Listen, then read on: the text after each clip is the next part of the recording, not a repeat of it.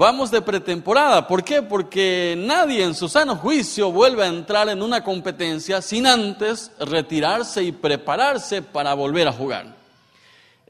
antes, cuando más o menos eh, teníamos 18, 20, y creo que llega hasta los 25 años más o menos, no sé, Hildor ya llegó, él puede decir que sí, que no también. Más o menos hasta los 25 uno entra en la cancha en frío sin problema. Eh, entra, juega, le patean, le rozan, lo que sea, sale de ahí, al otro día se levanta como si nada, se va a trabajar. Parece que después de los 25, al otro día, al amanecer del 26, cuando uno cumple 26, si uno entra en frío en la cancha, ¿qué es lo primero que escucha? ¿Pero qué te pasó? Eh, a los cinco minutos uno ya no tiene oxígeno. Después, si por ahí te patearon, si te dieron alguna invitación con algún tronquillo por ahí, al otro día necesitas urgentemente alguna aspirina o algo para volver a levantarte bien. Marcel se ríe porque sabe que es cierto. En la, en, la, en la, época de adolescencia y un poco entrando en la juventud, nos sentimos casi la presión física. Entramos a jugar una hora sin problema, metemos goles, nos retan, no nos pichamos, y etcétera. Pero después llegamos a, una época en donde ya necesitamos un poco más de calentamiento. También en nuestro eh, día a día, en lo que hacemos en el reino de Dios, necesitamos estos tiempos de preparación, estos tiempos en donde podemos escuchar a Dios y en donde podemos prepararnos para lo que se viene. Viene un año 2021 y si ustedes leen, depende de qué diario o depende de qué comentarista, de qué especialista en proyecciones y compañía, todo eso, bueno, andan luego muy calladitos porque todos erraron en el 2020 cuando dieron su proyección de cómo iba a ser. Así que este año ya se tomaron un poco más de, discreción para, para, dar un pantallazo eh, de, de cómo va a ser. Pero tenemos ahora enfrente 12 meses que vienen. ¿Cómo va a ser el tuyo? ¿Cómo esperas que sea el tuyo? ¿Cómo quieres que sea el tuyo? ¿Qué le estás pidiendo a Dios? ¿Estás pidiendo algo a Dios para este año? ¿O estás dejando al azar diciendo, bueno, que venga lo que venga, ahí voy a estar? ¿O nos tomamos el tiempo en esta hora y decimos, Señor, quiero prepararme? Quiero prepararme para lo que se viene. Quiero prepararme. No quiero que me tome todo de sorpresa. Eh, como lo fue en el año 2020, donde cada semana salía una nueva resolución y cuando nos acostumbrábamos a un número salía otro y nos cambiaban los planes. ¿Cómo va a ser este año? Todos los clubes, todos los equipos se van a un tiempo de pretemporada. Nosotros Hemos dejado ir un año intenso, desafiante, bendecido, formador de carácter, etc. Muchos quieren irse de vacaciones.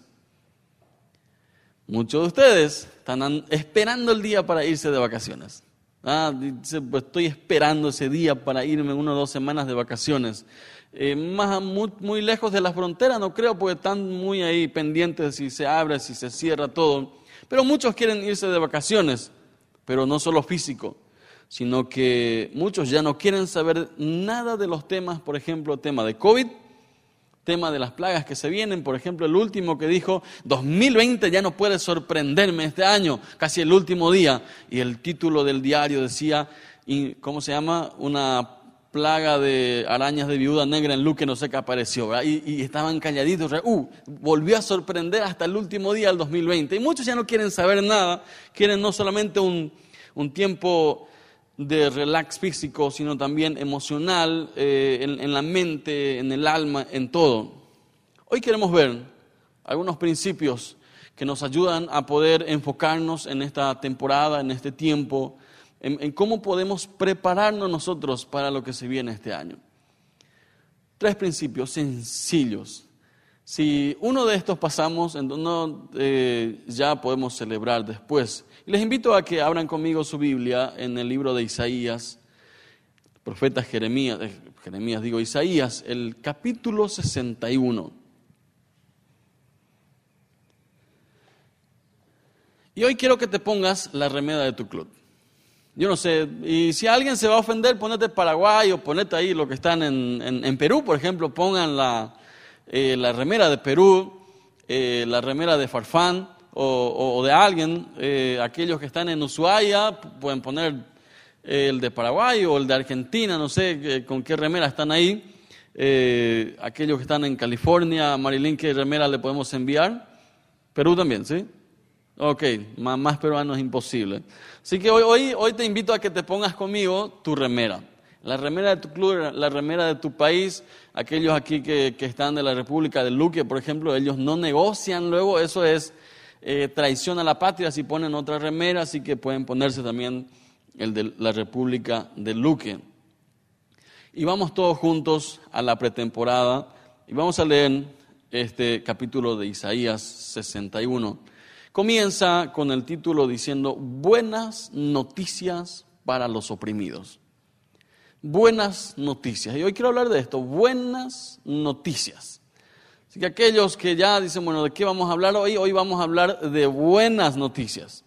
Dice, el Espíritu del Señor soberano está sobre mí, porque el Señor me ha ungido para llevar buenas noticias a los pobres. Me ha enviado para consolar a los de corazón quebrantado y a proclamar que los cautivos serán liberados, que los prisioneros serán puestos en libertad. Él me ha enviado para anunciar a los que se lamentan que ha llegado el tiempo del favor del Señor junto con el día de la ira de Dios contra sus enemigos. A todos los que se lamentan en Israel les daré una corona de belleza en lugar de cenizas, una gozosa bendición en lugar de luto, una festiva alabanza en lugar de desesperación. Ellos en su justicia serán como grandes robles que el Señor ha plantado para su propia gloria. Reconstruirán las ruinas antiguas, reparando ciudades destruidas hace mucho tiempo las resucitarán, aunque hayan estado desiertas por muchas generaciones. Buenas noticias para los oprimidos. ¿A quién no le gusta recibir buenas noticias? Aquellos que revisan su celular siempre están pendientes de que alguna noticia le va a llegar. Están revisando y a ver si le llegó, de repente alguien eh, envió un mensaje, un pedido, algo, y siempre están pendientes de que le den que, que sí, que no, algo estamos pendientes, pero las buenas noticias siempre marcan la diferencia. A veces le asusto a la gente en la oficina o en las conversaciones cuando le digo, tengo dos noticias, y ya se pone así, porque se supone que una noticia es buena y la otra es mala cuando uno dice, tengo dos noticias. Entonces, cuando termino mi frase, tengo una buena noticia y otra muy buena. ahí, se relaja otra vez. Te escucho. Ahí prende de vuelta su oído, porque si no iba a bloquear con el segundo, porque no nos gustan las malas noticias. Buenas noticias. ¿Qué hacemos en la pretemporada? ¿Cómo podemos hacer dentro de la pretemporada? Isaías capítulo 61. Para entender el contexto hay que leer el capítulo 60, 61 y 62. Son tres capítulos que van de la mano. Hoy nos enfocamos en el 61, un poco para entender el contexto. Los tres capítulos están prometiendo grandes cosas para el pueblo de Jerusalén. Transmiten la alegría que sentirá al ver cumplidas las promesas que Dios está haciendo al pueblo de Israel. Estos capítulos constituyen una sección más que optimista, más que alegre, más de esperanza, la buena noticia para un pueblo que fue oprimido durante mucho tiempo.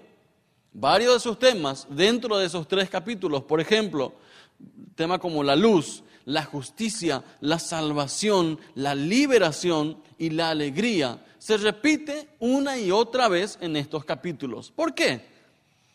Porque era un pueblo que venía, estaban saliendo del exilio, habían perdido la alegría, estaban oprimidos, eh, estuvieron años, décadas en otro país como esclavos y ahora recibieron su libertad para volver a Jerusalén. Ahora bien, la sorpresa que tenían ellos es que estaban muy felices, contentos al comienzo, porque vamos a nuestro, a nuestro querido, eh, a nuestra querida nación. Pero cuando llegaron en ese lugar no se encontraron con flores como estos, sino que los vecinos no les aguantaban a ellos, encontraron una ciudad en ruinas, encontraron una población devastada, una economía devastada, así que tenían que empezar de cero. ¿Y a quién le gusta empezar de cero? generalmente nos gusta recibir ya lo hecho. Es, comparo esto con aquellos primeros menonitas que llegaron al Paraguay, el infierno verde, tenían que irse al Chaco. Imagínense, de, cuánto pasaron, 40 grados bajo cero en Rusia, tenían que pasar ahora a 45, 50 grados en el Chaco. Carretas, sequía, esos mosquitos que toman tereré contigo a tu lado, más o menos así de grande, hay algunos ahí en el Chaco, ¿sí? Eh, de repente no, no había la comodidad, no había muchas cosas que sí tenían allá.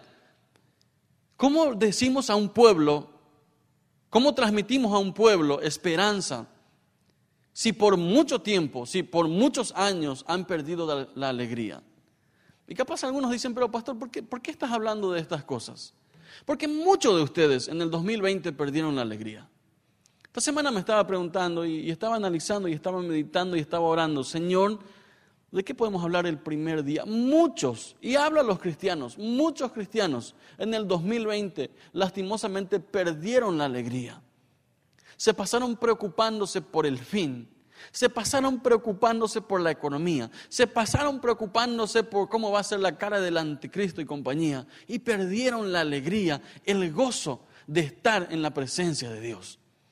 Entonces hoy, esta buena noticia no va a ser solamente para aquellos eh, de afuera, sino también para los que estamos en la casa, para los que estamos en el día a día. La sorpresa que se tomaron, se toparon los judíos cuando volvieron a Jerusalén no era una ciudad como lo que ellos habían dejado, sino que vinieron a encontrarse con un pueblo que había perdido la esperanza. Y el profeta da esta esperanza, este mensaje de esperanza a un pueblo que había perdido esa esperanza. Así que el primer principio para todo jugador que va a ir a una pretemporada es tomar una decisión. Primer principio, toma una decisión. Imagínense los exiliados ahora, eh, le da un mensaje de esperanza, ustedes van a hacer esto, pero antes dice, el Espíritu del Señor está sobre mí, ¿a quién se refiere? Eh, porque el Señor me ha ungido para llevar buenas noticias a los pobres, me ha enviado varias situaciones, varias cosas que el Señor estaba hablando acerca de su enviado, acerca del Mesías que él iba a hacer en el tiempo indicado. Pero esto vino para ese pueblo en ese momento. Ellos estaban esperando el futuro, pero Dios dice, ahí yo voy a yo voy a empezar la obra ahora, no va a ser en el futuro. La obra va a empezar ahora. Toma una decisión. Para aquellos que se van de pretemporada, no existe el día de mañana. Comienza hoy. No esperes a que venga marzo, abril para decir, bueno, voy a ver qué hago este año. Comienza hoy a tomar una decisión. A mucha gente le cuesta demasiado tomar una decisión, que sí, que no. Vas a trabajar y no sé. Vas a declarar tu amor y no sé. ¿Cómo que no vas a saber? Hay que hacerlo, toma una decisión. Si te dice que sí, amén, aleluya, gloria a Dios, vamos a venir a contar acá el testimonio. Si te dice que no, ayuna hora, vamos para adelante. Pero a muchos le cuesta tomar una decisión. ¿Cómo, ¿Cómo podemos hoy tomar una decisión nosotros como seguidores de Cristo? Dios dice, ahora es el momento de responderme. La respuesta podría ser, bueno, no estoy listo, recién comienza enero, ¿qué voy a poder hacer? No puedo hacer mucho. Capaz unos dicen, bueno, estoy un poco más gordito de lo normal. Capaz unos dicen, bueno, estoy más flaco que lo normal, no sé mucho, no estoy preparado, etcétera, etcétera. Pero el día es hoy para tomar una decisión. El tiempo de Dios siempre es perfecto. Y más que nunca, el mundo necesita de gente que lleve esperanza, mensaje de esperanza. Más que nunca hoy en día la gente necesita escuchar buenas noticias. Lean los diarios a ver si encuentran varias buenas noticias. No hay muchas noticias buenas. Todos son lamentables, todos son estos aquellos. Así que tú puedes hacer la diferencia en tu entorno hablando bien bendiciendo a la gente, proclamando buenas noticias. Cuando otros digan, ya no hay esperanza, tú puedes decir, lo siento, no comparto contigo. El Dios a quien sirvo me ha enviado a proclamar la buena noticia a los pobres. Cuando otros digan, vamos a ser más pobres y más pobres porque no va a haber trabajo, lo siento, no puedo estar de acuerdo contigo. No puedo estar de acuerdo contigo porque mi rol es anunciar la buena noticia, no preocuparme por cómo va a ser después. Mi rol es tomar una decisión hoy. Voy a ser el anunciador de buenas noticias. ¿No tienes un título universitario? Te voy a dar un certificado hoy, licenciado de anunciador de buenas noticias. Si necesitas eso para salir a proclamar, amén, te vamos a dar. Y lo voy a firmar ahí abajo. Hoy puedes convertirte, toma una decisión. El tiempo de Dios siempre es perfecto. Él te conoce y hoy está completamente al tanto de tus circunstancias. Él sabe todo lo que ha edificado en tu vida hasta ahora y Él te invita sabiendo que sus recursos son más que suficientes para cualquier tarea que necesites hacer. Toma una decisión. Me gusta porque casi todo el, capítulo está hablando de órdenes. No dice el Señor me ha invitado a, llevar buenas noticias, sino dice Él me ha enviado a llevar buenas noticias. Y esta semana me estaba preguntando, bueno, ¿dónde puedo llevar una buena noticia? Y ayer pasamos un rato de lamento en baile, como dice la palabra. Estábamos celebrando eh, Año Nuevo y bueno, seguíamos eh, con la familia grande, con la familia de mis padres, eh, por la ciudad santa de Santaní y estábamos ahí compartiendo. En una de esas me toca ir y, y bueno, pasamos enfrente de una casa y yo dije, ay no, Señor, que no sea lo que yo pienso. uno de los muchachos hace un año y algo atrás, un día una mamá me dice, ¿podías hablar con él, con mi hijo, porque está muy rebelde, no quiere saber nada, no me quiere escuchar, no quiere hacerme caso, eh, y, bueno, capaz que, te escucha a vos. Le dije a su mamá, voy a hablarle, pero como él no me conoce, no le vaya a decir que soy un pastor, porque si no, no me va a escuchar. Así que entro en la pieza donde estaba el muchacho, más o menos 21, 22 años, y en guaraní empezamos a hablar, ¿sí? ¿Qué tal? ¿Cómo estás? Eh, y, todo muy, yo más callejero que él casi en, mi conversación. Y de repente entramos en la conversación y, entramos en la situación de su corazón. Sin que él se dé cuenta, ya estábamos hablando de su corazón. Y de repente empieza a llorar. Y empieza a llorar y dice, sí, yo sé que estoy haciendo mal. Yo sé que le estoy dañando a mi mamá con lo que estoy haciendo, pero me cuesta mucho este proceso. Este muchacho estaba en un tratamiento de cáncer y estaba eh, días y días y meses en el hospital sin salir. Y ese día entregó su vida al Señor. Ese día decidió por Cristo. No le fue fácil después, no le fue para nada fácil. Después pasaron los tiempos, pasaron los meses y ayer le, estaba, le estaban velando en su casa. Eh, anteayer en, Año Nuevo falleció. Así que ayer eh, teníamos que pasar del lamento en baile y del baile al lamento. Así que estuvimos ahí. Y era una atmósfera interesante porque de alguna forma los padres sabían que él había tomado decisiones, porque después de ese tiempo, eh, por más de que le fue muy difícil, él tomó una decisión desde ese tiempo, proclamar las buenas noticias y, sabía que aún en sus dolores él siempre proclamaba la buena noticia a quienes le rodeaban. Y digo, si él pudo, aún en su dolor, ¿cuánto más nosotros que estamos sanos? Toma una decisión hoy. Sé un proclamador de buenas noticias. En segundo lugar, coloca primero el reino. Viene una serie de cosas que tiene que hacer el jugador en la pretemporada. Por ejemplo, correr, ir al gimnasio, levantarse temprano, comer lo que le preparan, correr.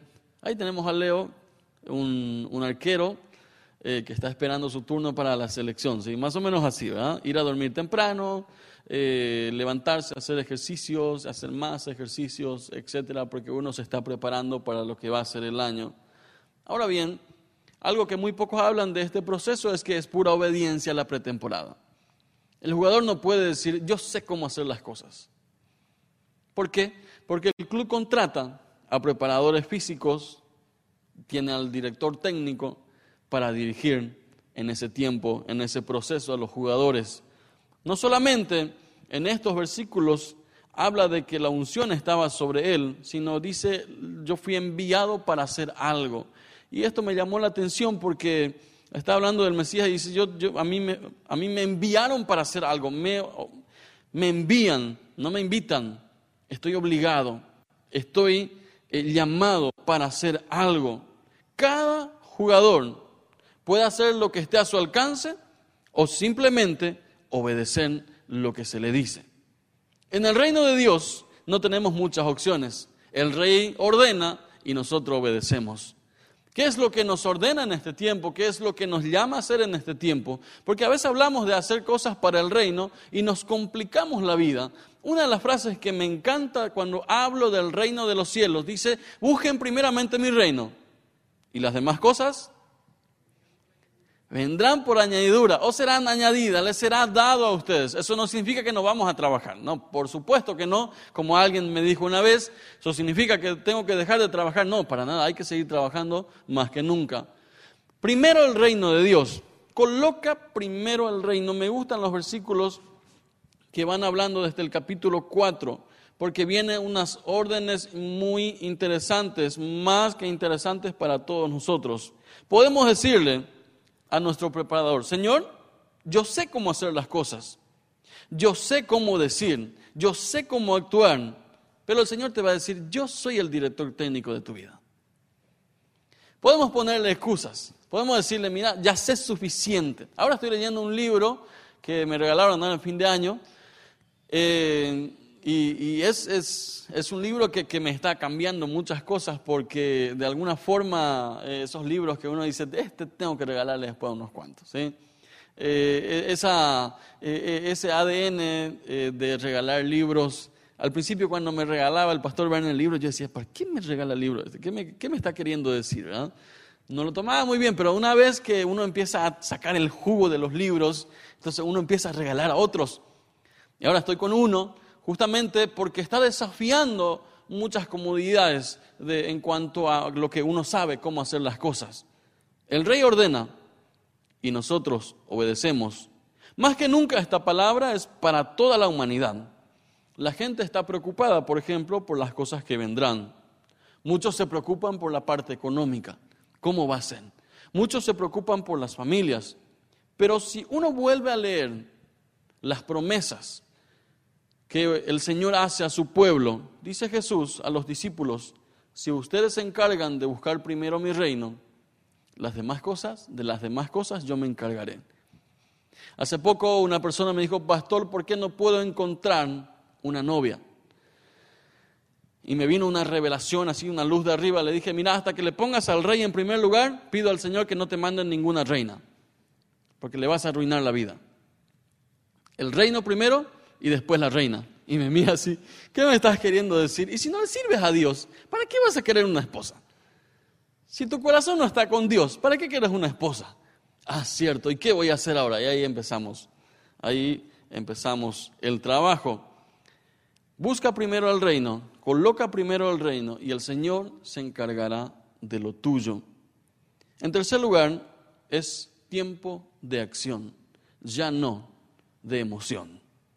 A partir del versículo 4 arranca la parte plural. Si leen otra vez el capítulo hasta el versículo 3, habla de, que fui enviado, de que yo voy a hacer esto, de que yo voy a hacer aquellos, hablando acerca del Mesías y los enviados.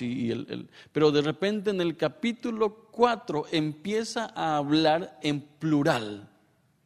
¿Por qué? La primera palabra dice, reconstruirán las ruinas antiguas, reparando. Resucitarán aunque hayan estado desiertas por muchas generaciones. Ustedes serán llamados sacerdotes del Señor, ministro de nuestro Dios. Se alimentarán de los tesoros de las naciones, etcétera, etcétera. Disfrutarán de una doble honra.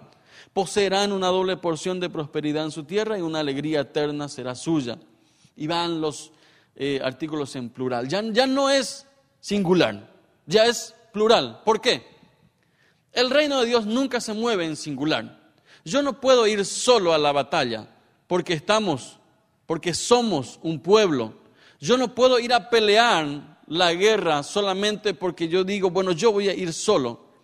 Me acuerdo que empezábamos al comienzo del ministerio, pusimos esa oración de madrugada y orábamos aquí alrededor y tocábamos los asientos y decíamos, Señor, trae la gente que, que tú toques, que tú llames, Señor, que quieren servir, sea como sea. Señor, que no importe su credo, no importe su cultura, su raza, sino que sea un apasionado por ti y quiera servirte a ti. Así que si hoy estás aquí, confío plenamente que el Señor ha tocado tu vida respondiendo muchas veces a estas oraciones que hicimos hace años atrás. No es casualidad, aún aquellos que nos ven hoy, no es casualidad que estés prendido, observando y escuchando hoy. Es tiempo de acción. Ya no seremos simplemente observadores de lo que suceda en nuestro alrededor este año. Les desafío a lo siguiente. Hoy, primer domingo del año. Cuando otros hablen mal de las situaciones, eh, no seas parte de los que tiren fuego a esas conversaciones. Cuando alguien quiera hablar mal de tu jefe, cuando alguien quiera hablar mal del presidente, del grupo de lo que sea, simplemente no comentes nada. Como dijo hace poco el que está de cumpleaños hoy, por cierto, Cristian, eh, me imagino que nos está viendo, Cristian Giver, el encargado de, las redes, eh, él dijo, quiero pasar de sabio, así que me voy a callar, no me voy. Y muchas veces necesitamos esto, una parte de la acción a veces es callarnos, no contribuir con las malas conversaciones. Hoy hay una gran conmoción, por ejemplo, ahora mismo en Argentina y alrededores, eso nos afecta a nosotros por el tema de aborto. Una gran conmoción, y habrán visto toda la semana, y bueno, eligieron fin de año para, para tratar esos temas. Y una gran conmoción, se levantaron protestas por todos lados, y pasando a nuestra realidad hoy, ¿qué haremos nosotros por aquellos niños que viven en nuestro país? ¿Qué harás tú por aquellos niños que nacen, que viven en nuestro país? Es, muy, sí, algunos capaz que lo tomen mal hoy, pero me, pongo en la brecha. Es muy fácil hablar de, de, aborto y decir no estoy a favor. Y yo no estoy a favor, jamás voy a estar a favor así más y, las protestas ahí en la primera fila voy a estar. Pero al mismo tiempo hoy desafío a ustedes. ¿Qué vamos a hacer por los niños que viven? ¿Qué vas a hacer tú por aquellos niños que viven, que viven en la pobreza, que necesitan escuchar el mensaje de esperanza, que necesitan un abrazo, una comida, que necesitan algo de nuestra parte? ¿Qué vamos a hacer por aquellos que viven? Hoy te desafío a ti. No solamente aprietes una tecla para protestar contra el aborto, pasa la acción pasa la acción y uno dice, bueno, pero ¿qué puedo hacer? Como iglesia estamos apoyando un, hogar, un albergue de niños, por ejemplo, las iglesias menonitas apoyan el hogar El Abrigo, acá cerca.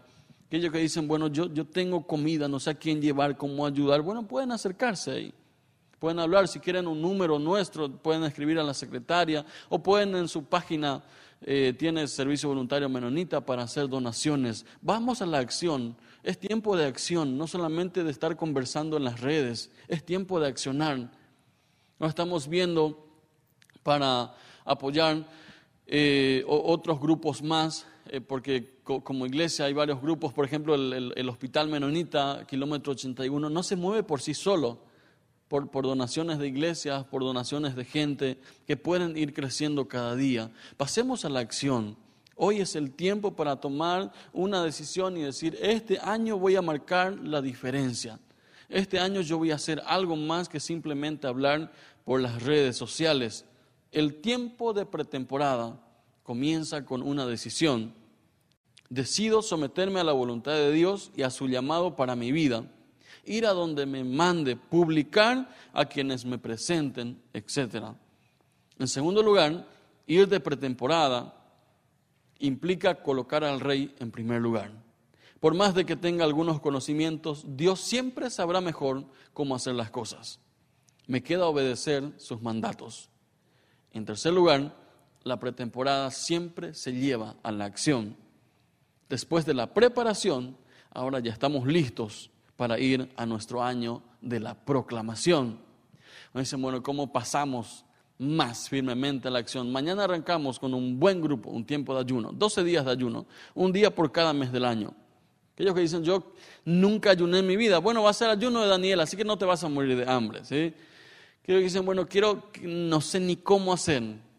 Puede, puede escribir eh, a la secretaria, puede escribir a, mi número, puede escribir ahí en, la página de, Facebook, ahí en, el culto mismo.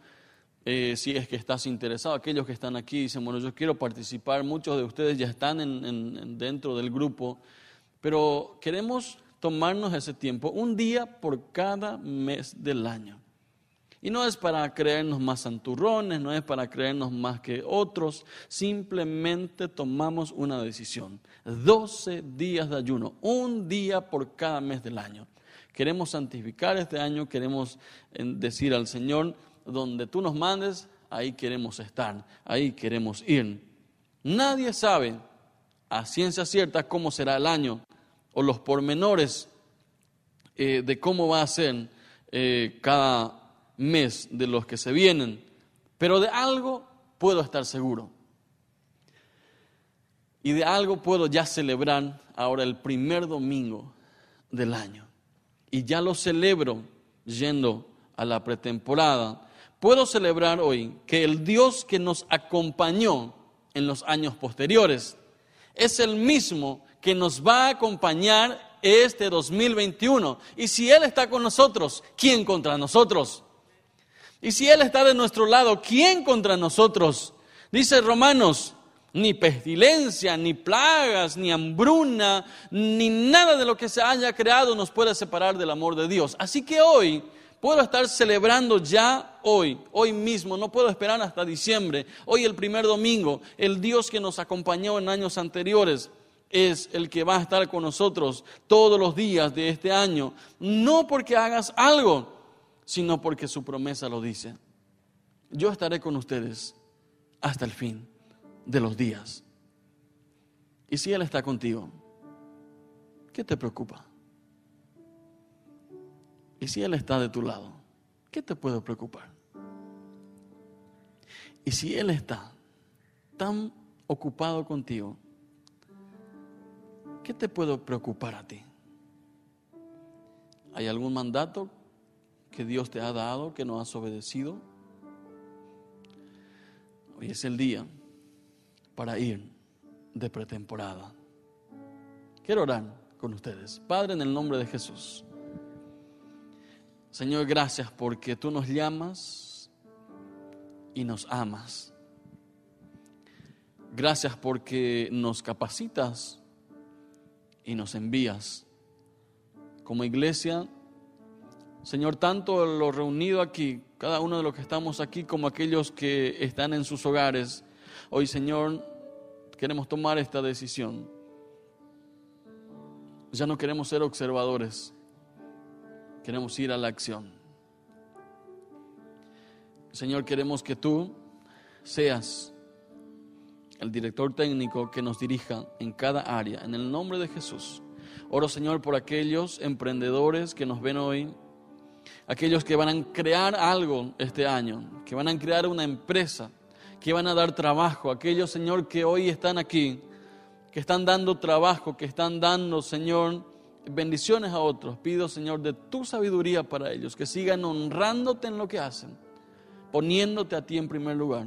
Oro por aquellos profesores, aquellos profesionales, aquellos doctores, enfermeros, en el nombre de Jesús.